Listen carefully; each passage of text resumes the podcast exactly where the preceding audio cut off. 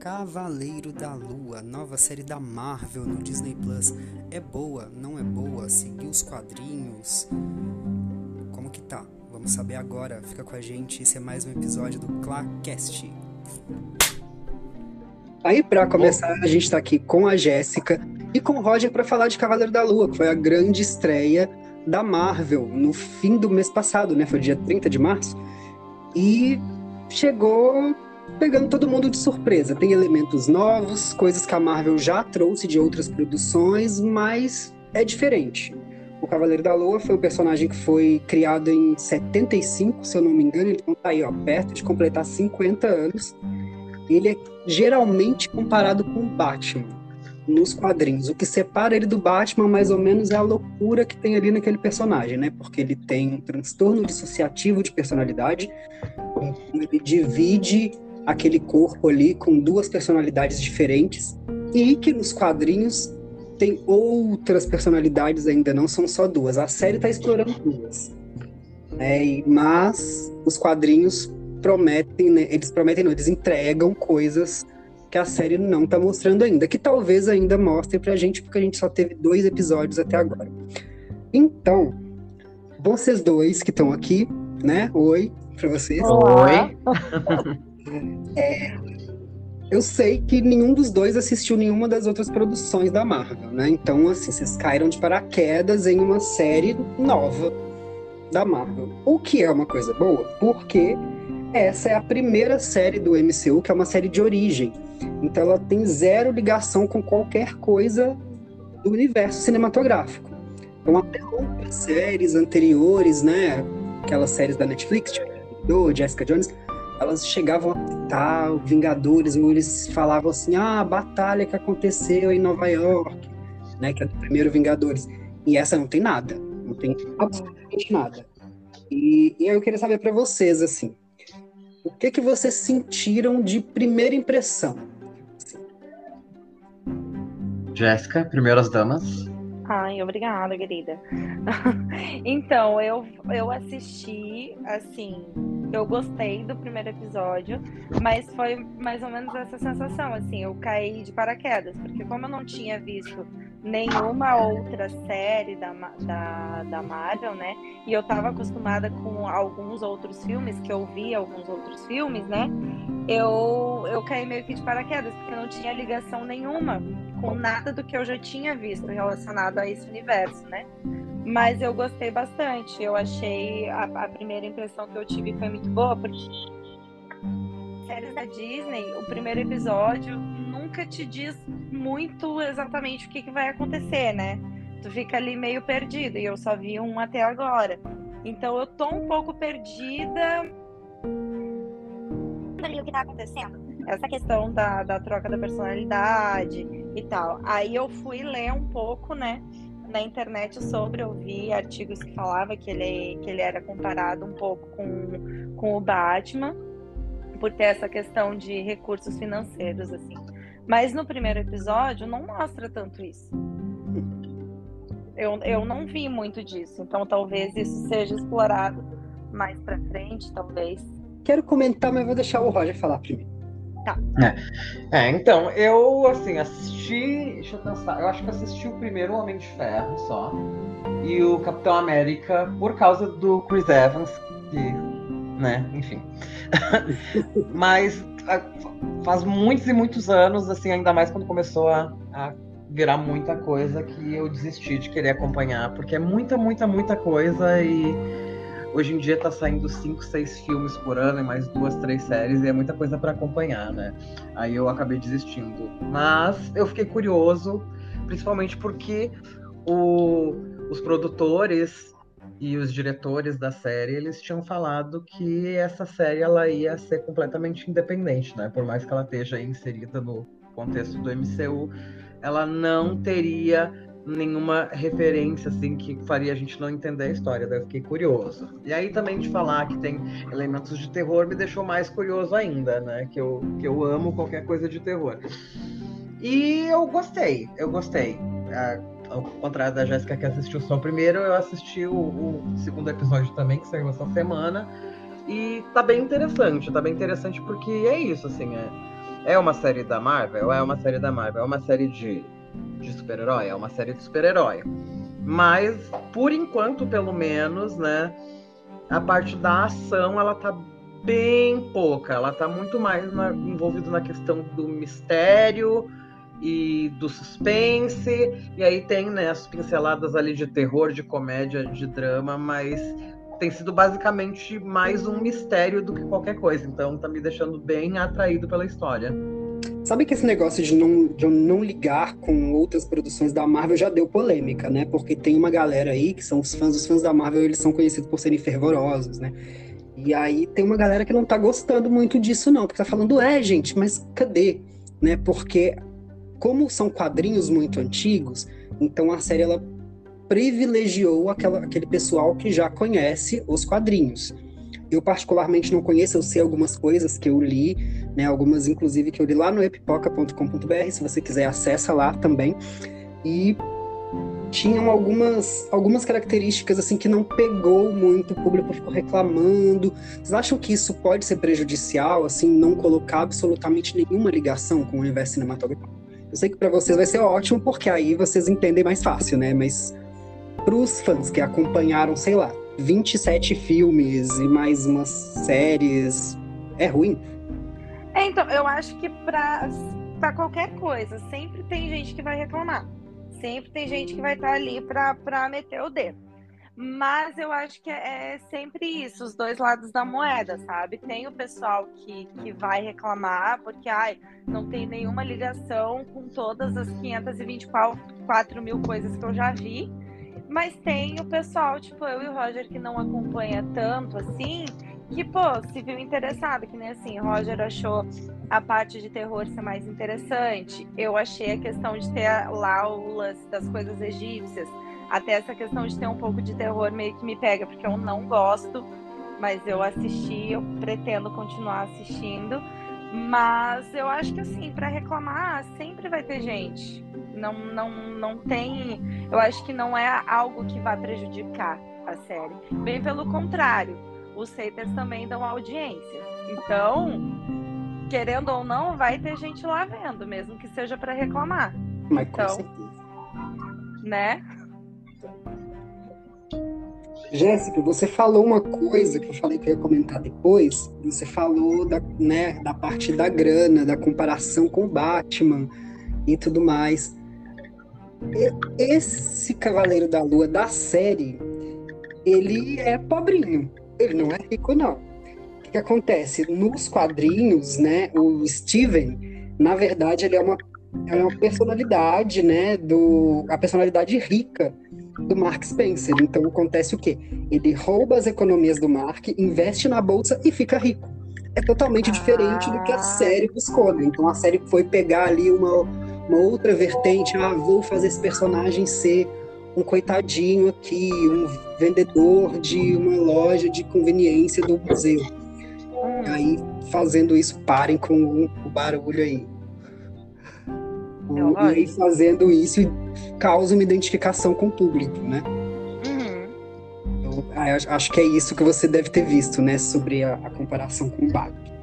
Exatamente, por isso que talvez esse pessoal que, que leu tudo e tal, talvez ache estranho isso, porque nos quadrinhos talvez retrate ele como um cara rico que tem esse comparativo aí com o Batman e na série não. A série tá fugindo completamente disso. Não sei se vai se vai aprofundar mais, se vai chegar nessa parte. Não sei se eles estão indo direto na raiz assim da história, sabe? Mas eu ainda não vi nada que possa ser comparado, né? Pode. Oi. Tá, então. Hum, eu acho que assim não faz nenhuma falta as referências, porque, como você falou, né, João? Ao contrário das outras séries que vieram antes e do, da maior parte dos filmes aí, nenhum deles era muito a história de origem dos heróis. Uhum. É, todas as produções da Marvel, do MCU que vieram, por exemplo, WandaVision, Loki, todo mundo já conhecia esses personagens dos filmes, né? Então esse é o realmente o primeirão, assim, que tá começando daqui e talvez vá para os filmes depois, né? Uhum. Então, por ser uma história de origem, faz sentido que ele esteja destacado, porque como que ele vai estar tá inserido num, num, mundo ali cheio de, de outros super-heróis se nem ele sabe ainda que ele tem poderes, entendeu? Então acho que por esse motivo faz sentido que não tenha muita referência. Eu, eu andei vendo algumas coisas assim que tem assim pequenas coisas assim, mas para quem tem muita atenção, tipo, ah, um nome de uma personagem obscura dos quadrinhos aqui, uma outra ali, sabe? Uhum. Mas eu, eu não acho que faça falta, porque, te, porque se tiver muita coisa, pode deixar quem não conhece confuso e tá colocando muita informação que é desnecessária para a história, porque o foco ali é a trajetória do Steven, né? Descobrindo que ele tem uma outra personalidade, descobrindo que ele é o avatar do, do deus egípcio e, e tudo mais, né? Então acho que assim, se colocasse referências dos outros heróis, imagina, ter, pra todo mundo ficar contente, fã de todas as produções, teria que colocar o quê? Umas 15 referências diferentes de sei lá quantos personagens. Verdade. Ia, ia ficar tudo muito inchado, eu acho, e acabar distraindo do ponto principal, que é a história dele, descobrindo que ele tem um super-herói dentro dele. Ah. Assim, no primeiro episódio, não sei se vocês sentiram isso, é, teve muita gente que falou disso também, que a série entregou muito pouco. Ela já tinha mostrado tudo no trailer. Tudo aquilo que estava no primeiro episódio, o pessoal já tinha visto naquele trailer que a Disney soltou antes. Então, vocês, eu não sei se vocês chegaram a ver o, o trailer antes, mas vocês sentiram isso, que a série ela foi puxando a linha ali, ela foi entregando muito pouca informação?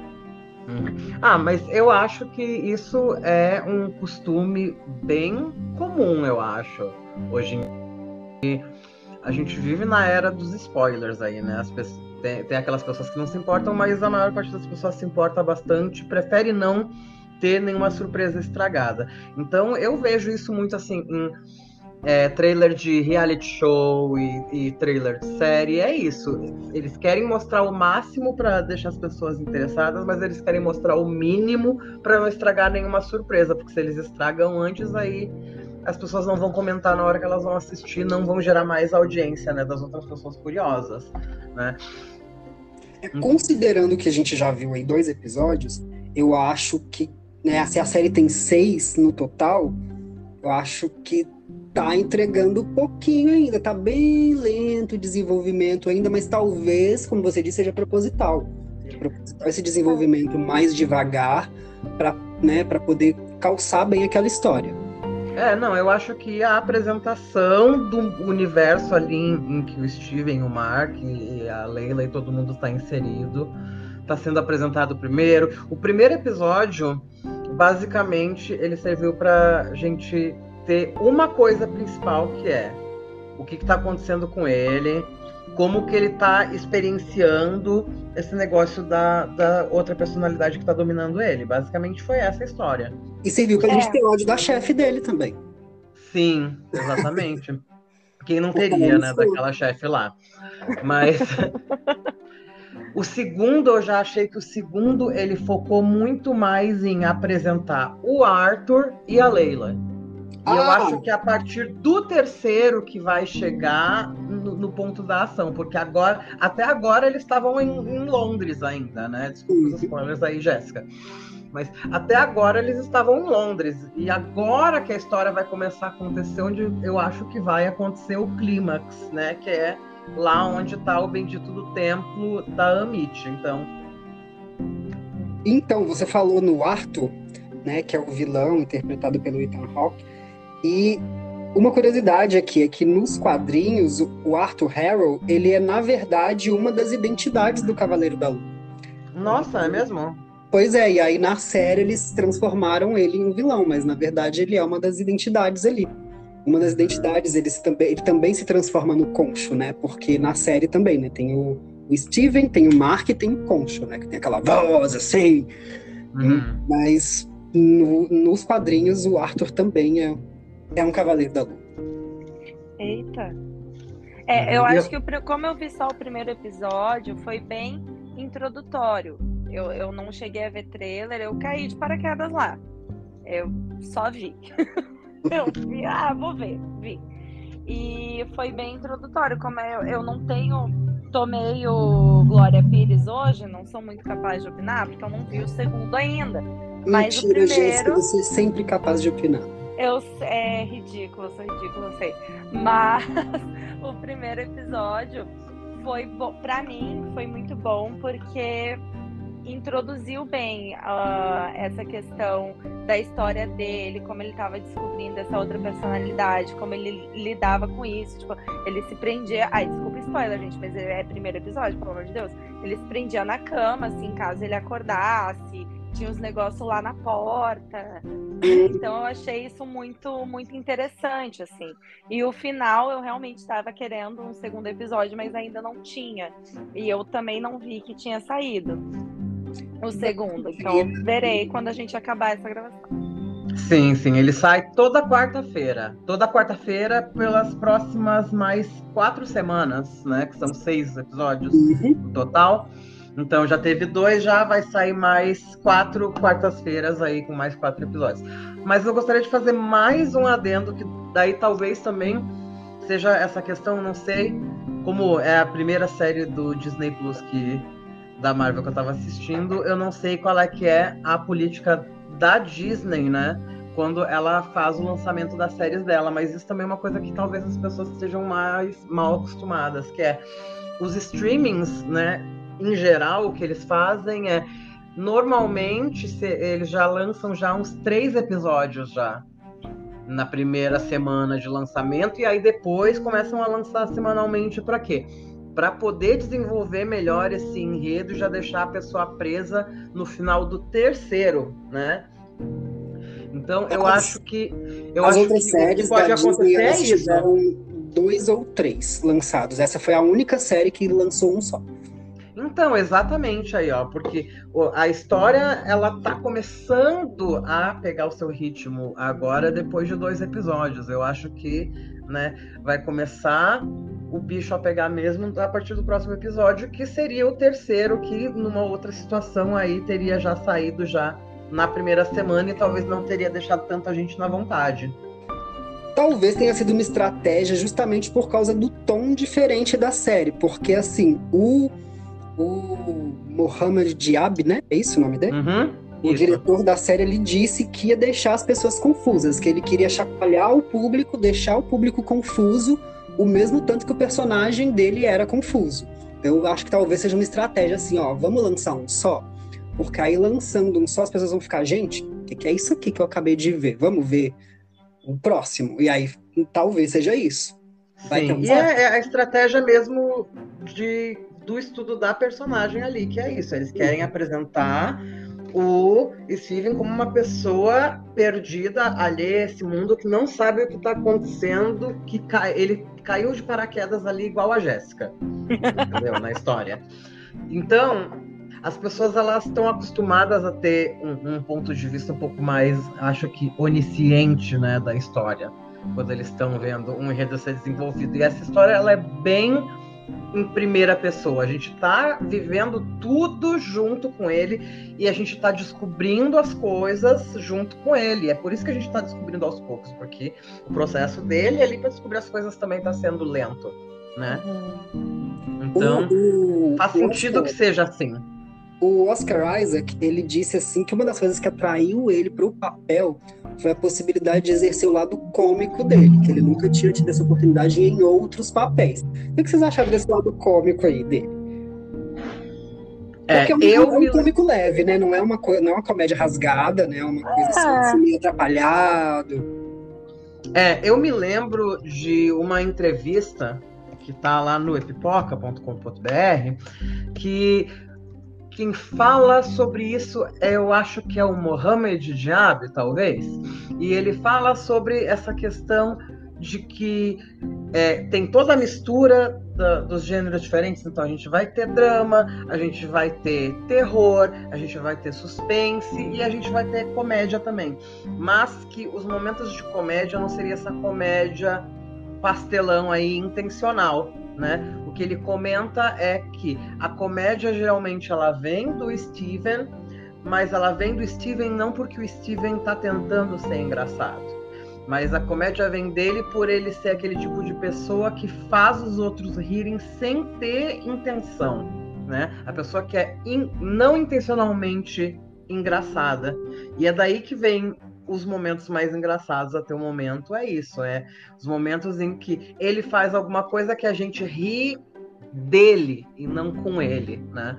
Pelo menos essa foi a minha impressão. Não sei o que você achou, João.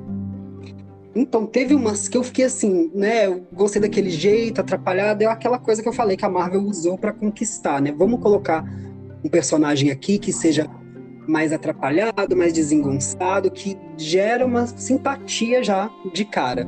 Então aí tem alguns momentos que ele mostra assim essa gracinha lá no, no museu em que ele trabalha mesmo, ou até naquela interação com a chefe escrota ali. Uhum. Né? Tem um momento assim que eu acho bem legal, inclusive, que ele, ele vai lá e corrige uma informação né, que está faltando no, no museu sobre os deuses egípcios, né? Então mostra que assim, ele não é um cara qualquer, ele tem aquele conhecimento ali, mas ele, né? E aí isso soa mais engraçadinho pro público, é mais, é mais interessante do que os outros personagens, porque, por exemplo, Loki, o pessoal já conhecia, a Wanda, mesmo que ela né, teve uma participação muito curta em todos os filmes, o pessoal já conhecia também, Soldado Invernal e tal. Gavião Arqueiro. Os outros que vieram antes, eles tinham uma bagagem com eles. Então, apresentar um personagem, eu acho que eles inseriram esse humor ali. Vamos jogar uma pitadinha de humor aqui para conquistar o público. Eu acho que deu certo, né? É, é, um humor sutil, né? É uma coisa, é um humor gostosinho, assim, não é aquela coisa que tu pensa, tipo, ai, não, não acredito que colocaram isso só pra hahaha e não deu certo. Não, é uma coisinha sutil, é, é bacana de assistir, né? É, e eu acho que é isso, né? Faz parte da construção da personagem, porque eles estão tentando construir aquela empatia com a personagem, né? E como você disse, né? Como todas as outras personagens das séries eles já eram já conhecidos, né, não teve que perder muito tempo nessa parte mais introdutória, né? Já podia entrar na ação direto. E eu acho que por não ser uma personagem que é conhecida dos fãs, eu acho que foi legal tomar esse tempo para humanizar ele, né? Os momentos de comédia são esses mais humanos, assim, que ele faz comete uma gafe ou que ele né, tá atrapalhado ali alguma coisa. Então eu acho que isso também é uma forma de humanizar ele. Né, que ele foi Ai, nossa, aquela cena do restaurante. Sim, que como é que é que ele o garçom pergunta, né? Ai, como é que como é que você quer o ponto da carne? Ele, ai, muito bom, muito bom. qual carne? Qual, a melhor que você tiver. Uhum. Eu quero. Qual, qual parte? Qual, qual carne você quer? Ah, eu quero a melhor parte do, do filé. Mas aqui, aquela, aquela cena ali também, ela tem, na mesma dose que ela tem comédia, ela tem, né, bastante drama ali, né? Porque é um Sim. momento ali, coitado, que, que você fica com pena dele, né? Sim. Você vê Sim, o cara como dois você dias, vê, né? você vê, você vê como ele está sendo afetado na vida dele com aquilo que está acontecendo, né? Sim. É, ele tinha ficado apagado dois dias, dois ou três dias, né? Sim. Sim, considerando que é daí assim, eu não sei, né? Eles não dizem na série, né? Então eu tô aqui pensando que, sei lá, aquele, aquele lugar onde ele acordou lá era outro país, provavelmente né? Pelo que me pareceu, não parecia. Ele tá em Londres, aquilo lá não parecia ser em nenhum lugar ali na Inglaterra. Então, ele devia estar tá em outro país. Tipo, quanto tempo ele demorou para chegar lá, né? Sim. Como que ele chegou lá, né? Então, é, tem uma preocupação de, algum, de alguns fãs também, é que assim, é que o desenvolvimento da série vá para um lugar que é ele vai chegar no final para explicar lá no início como que ele passou a virar o Cavaleiro da Lua. Particularmente, eu acho que isso não é interessante, não acrescentaria nada. Eu acho que eles têm que tocar a história daqui para frente. Apresentou, mostrou e tal. Mas vocês acham que corre o risco de ir por esse caminho, assim, chegar no final para explicar assim, ah, olha, aconteceu isso aqui. De esse ser o grande clímax eu acho que não vai ser o clímax, mas eu acho que é esperado. Porque a, a série da Marvel, né, a gente tem que lembrar que, por mais que essa seja aí também bem sombria, misteriosa, tem uns elementos mais de terror, o público-alvo é um público mais jovem. E o uhum. público mais jovem, ele precisa de tudo mastigadinho explicado para eles. Eles não, te, não gostam de ter muito espaço para criar a sua própria versão dos acontecimentos. Então eu acho que assim, um flashback de, né, o que aconteceu aí com o Mark, que eu não vou dar mais spoilers para Jéssica, né? E como ele fez esse esse arranjo aí com o Concho, eu acho que isso é esperado. Não acho que vai ser o clímax, eu, eu tenho na minha cabeça uma ideia de clímax diferente, que seria lá no Egito mesmo, no templo, né?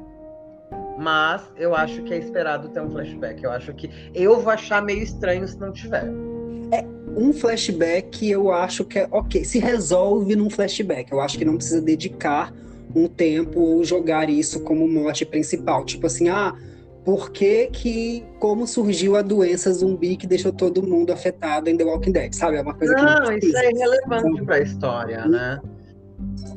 O, o, o negócio ali é como que eles vão fazer para impedir o Arthur Harrow de fazer o que ele quer, de seguir com o plano dele de matar todo mundo que possa um dia fazer alguma coisa de mal, né? Por Esse falar é o Arthur e a gente só tem mais quatro episódios, então não dá para ficar perdendo um tempo enorme com isso, não. Exatamente, eu acho que eles nem querem isso. É, você falou do Arthur Harrow, eu me lembrei de uma coisa aqui que tem no primeiro episódio, né? Na verdade, é a primeira cena, que agonia aquilo, né?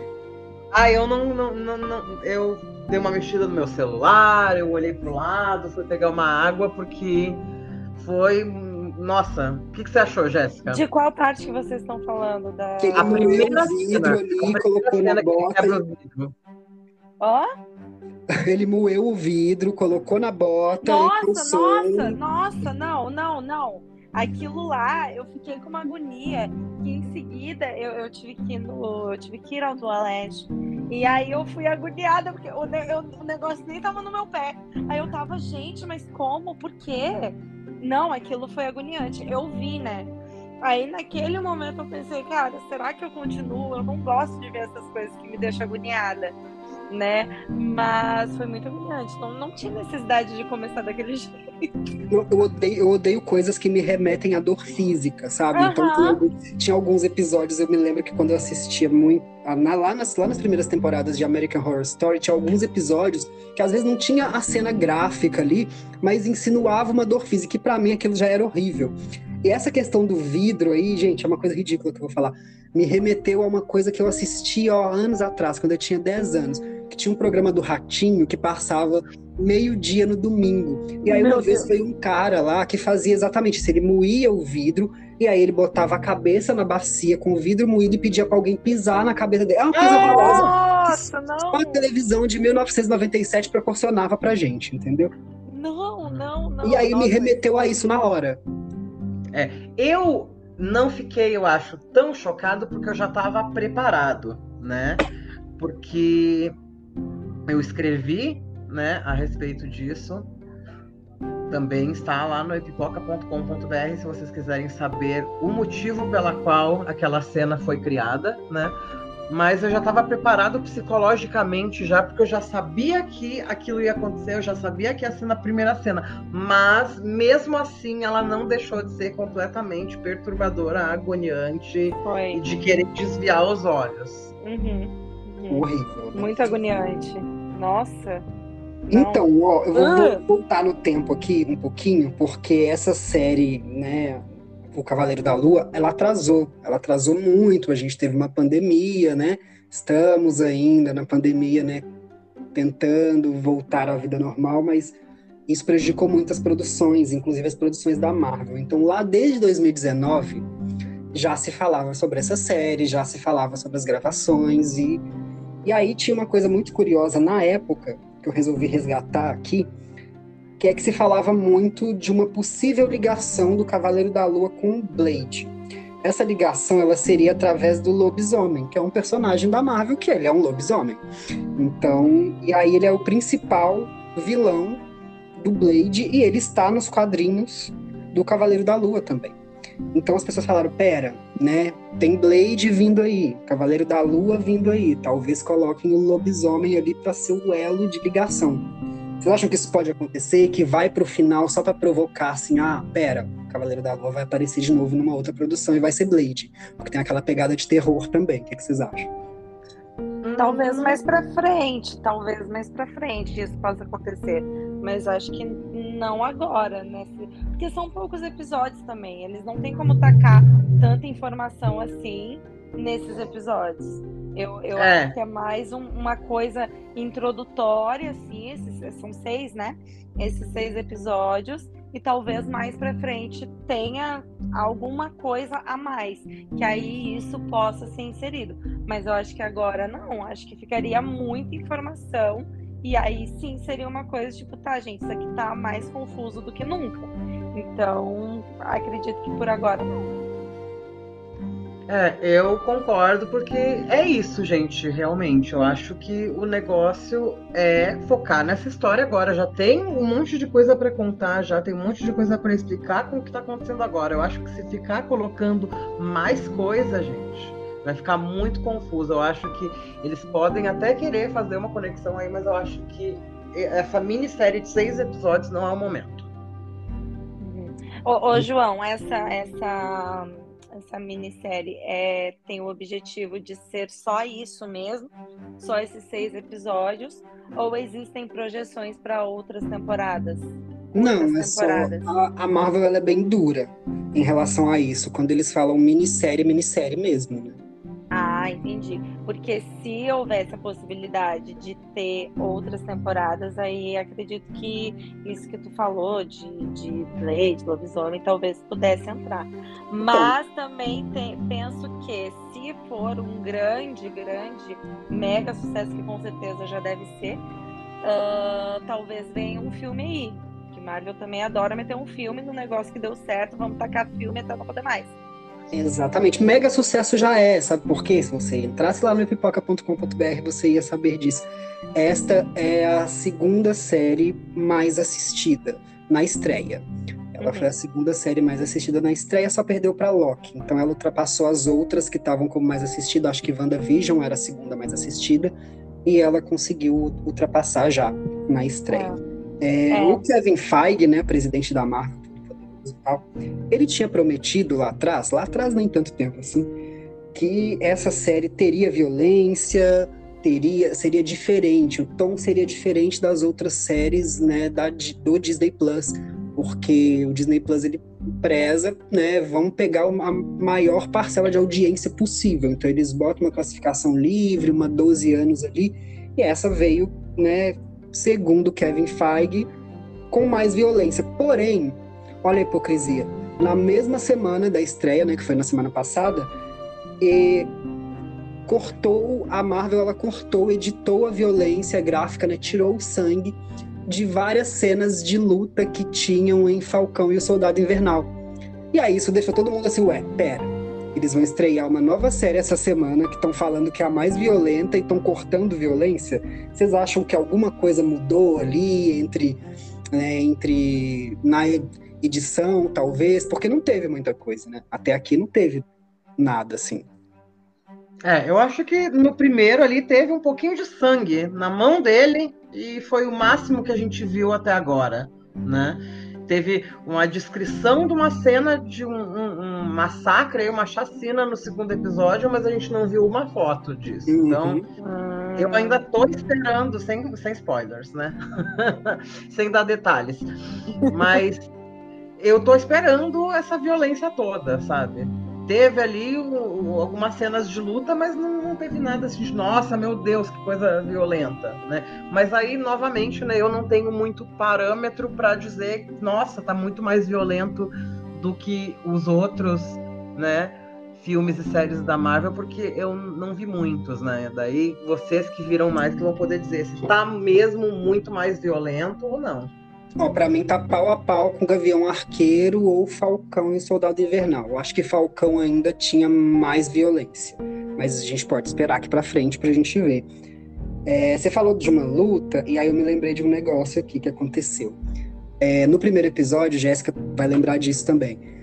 Teve uma cena que o, o Steven tava lá fugindo do bicho lá, né? E aí deu aquele, aquela música, aquela trilha lá que ia acontecer qualquer coisa, ia aparecer o Cavaleiro da Lua, e aí de repente corta, pá. Cena uhum. seguinte, Steven saindo, já aconteceu a parada inteira. Aí eu fiquei pensando, putz, Marvel, isso aí é o quê? É truque para economizar, né? Para não ter que fazer a sequência toda. Né? Não sei se vocês notaram isso também, que aconteceu duas vezes no primeiro episódio. A é, gente é. tava esperando, cadê a luta, cadê a luta? Puf, luta já aconteceu e você perdeu.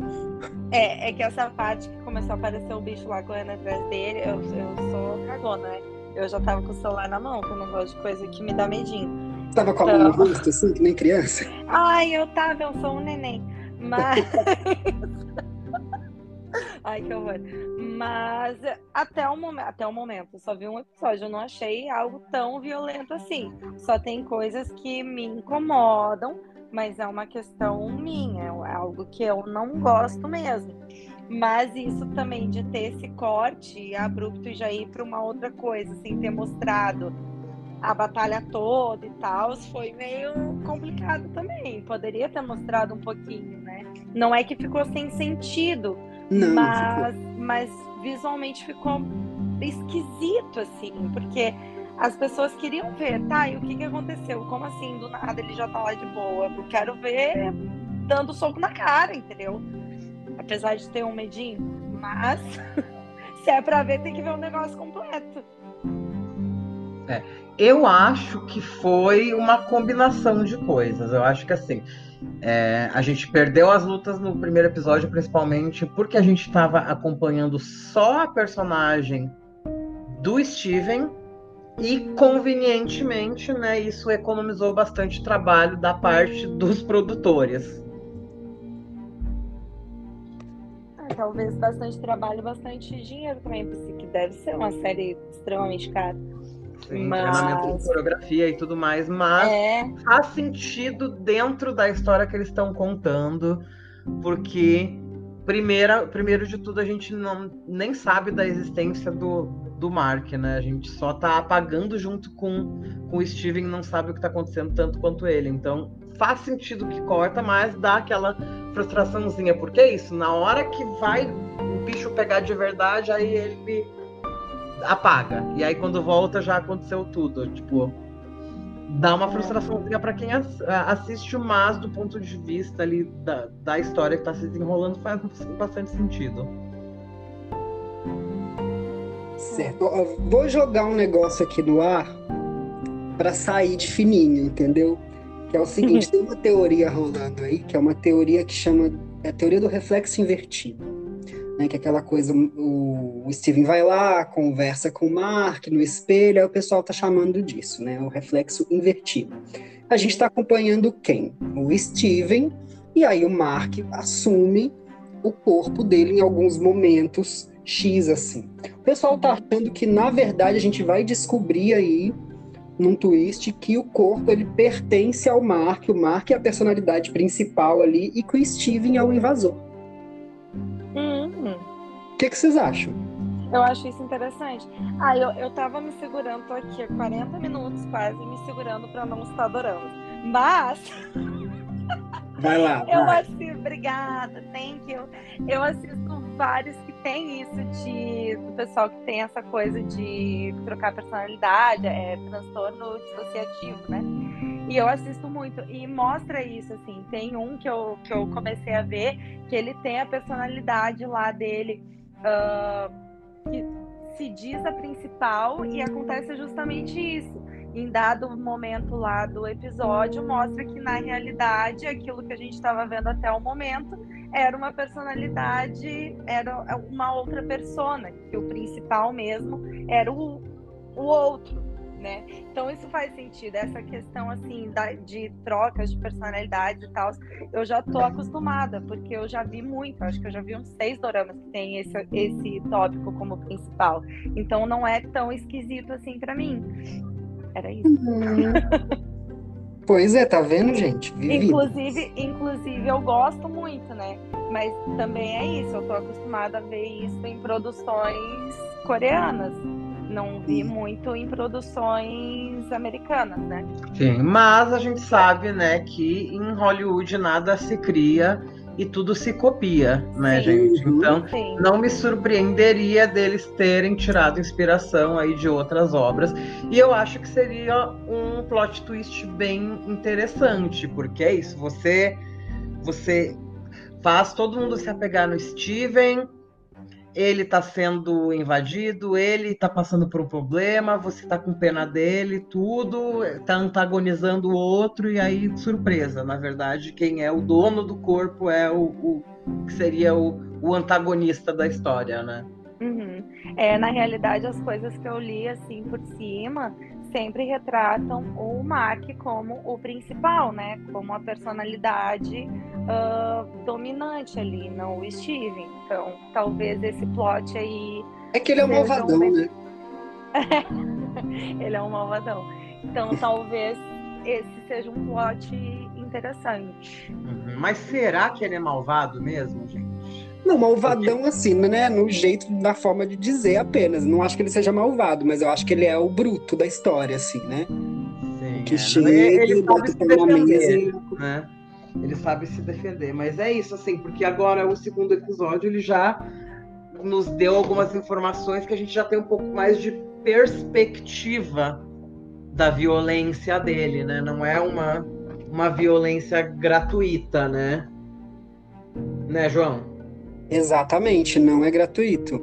E não vou falar nada, vou deixar o- pessoal assistir primeiro e comentar com a gente aqui, ou então nas redes sociais do Epipoca, arroba site. É, lembrei, vamos falar de uma coisa que a gente fala pouco aqui, né? A gente não, a gente não critica ninguém, a gente não mete pau em ninguém. Nesse podcast, todo mundo aqui é muito abençoado aqueles. né? Aham. Então, vamos falar sobre atuação, gente. Oscar Nossa, Isaac. Nossa, o Oscar Isaac, ele deve ter passado meses tomando analgésico pra dor de ter carregado essa série nas costas. O bicho é bom, né? Então, eu foquei Nossa, demais, nele. gente. Eu foquei só nele, o resto foi o resto, assim. Sim, tirando o fato de que ele é, né, incrivelmente atraente, né, pelo menos na minha opinião. É. Ele é um ator sensacional, assim, ó. Eu tava comentando hoje sobre isso, como assim, ele é um, um ator que ele te convence, o que quer que ele esteja passando na tela, você acredita que tá acontecendo aquilo com ele. Você sente que aquilo ali não é um, um filme, não é ficção, você vai acreditar que não, nossa, coitado, ele tá realmente confuso com o que tá acontecendo. A Uhum. atuação é mil dele. Muito boa, realmente.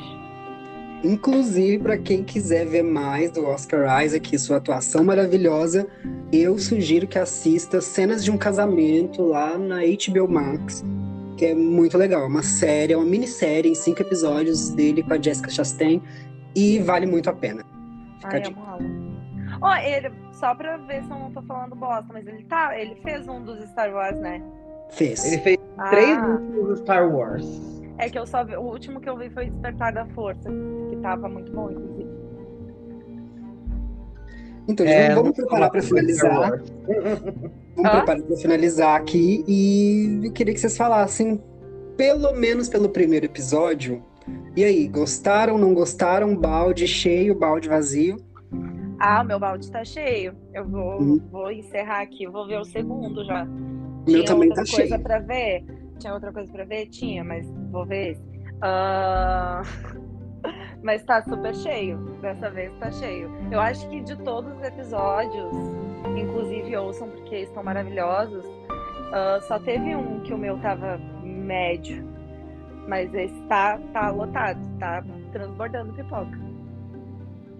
É, eu também concordo que é balde de pipoca completamente cheio, transbordando. Tô muito curioso para saber como que a história vai se desenrolar e muito ansioso por ver mais dessa atuação maravilhosa do Oscar Isaac. E agora no segundo episódio, que talvez isso tenha passado, né, ainda batido para Jéssica, porque ela não teve muito, do Ethan Rock também, que tá dando um show também. E agora da May Kalamaui também, que apareceu com bastante destaque aí no segundo episódio. Exatamente. Vamos lá, gente, deixa suas redes sociais aí, que a gente vai se despedindo aqui. Então, meu, meu Twitter e meu Instagram é Jessie Ehlers, uh, nos dois. Já falei algumas vezes, mas vou repetir, caso seja a primeira vez de você escutando este podcast, eu falo muito sobre K-pop e K-dramas nas minhas redes sociais. Então, quem tem interesse pode entrar lá que eu tô sempre surtando por alguma coisa. E vocês podem me encontrar no Instagram como Roge mesmo, sem R no final, só Roge, R-O-G-E, mesmo no Instagram. Pode me mandar mensagem lá e também vocês vão encontrar aí o meu nomezinho de vez em quando em algumas notícias aí pelo epipoca.com.br, principalmente séries, filmes e shows dos streamings. É isso aí, gente. Eu sou João Paulo Reis, arroba João Paulo de Reis. E eu vou ficando por aqui também. E até a próxima. Até!